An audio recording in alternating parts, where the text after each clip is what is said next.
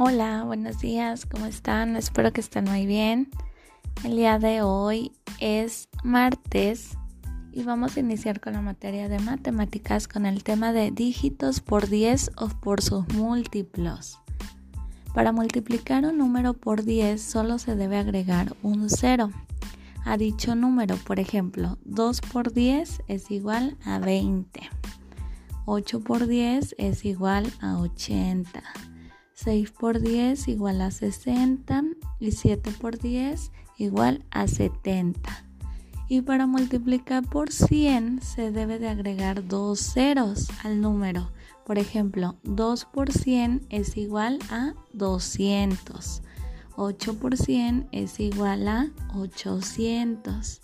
6 por 100 es igual a 600. Y 7 por 100 es igual a 700. Para multiplicar por un múltiplo de 10 o de 100, se multiplican los números diferentes de 0 y se agregan los ceros necesarios. Por ejemplo, 2 por 20 es igual a 40. 6 por 200 es igual a 1200.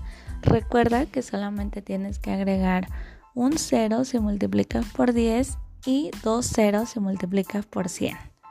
Ahora que ya sabes eso, en tu cuadernillo vas a realizar una actividad donde te va a pedir que multipliques por 10 y que multipliques por 20. Cualquier duda que tengas, recuerda que me puedes decir y yo con mucho gusto te apoyo.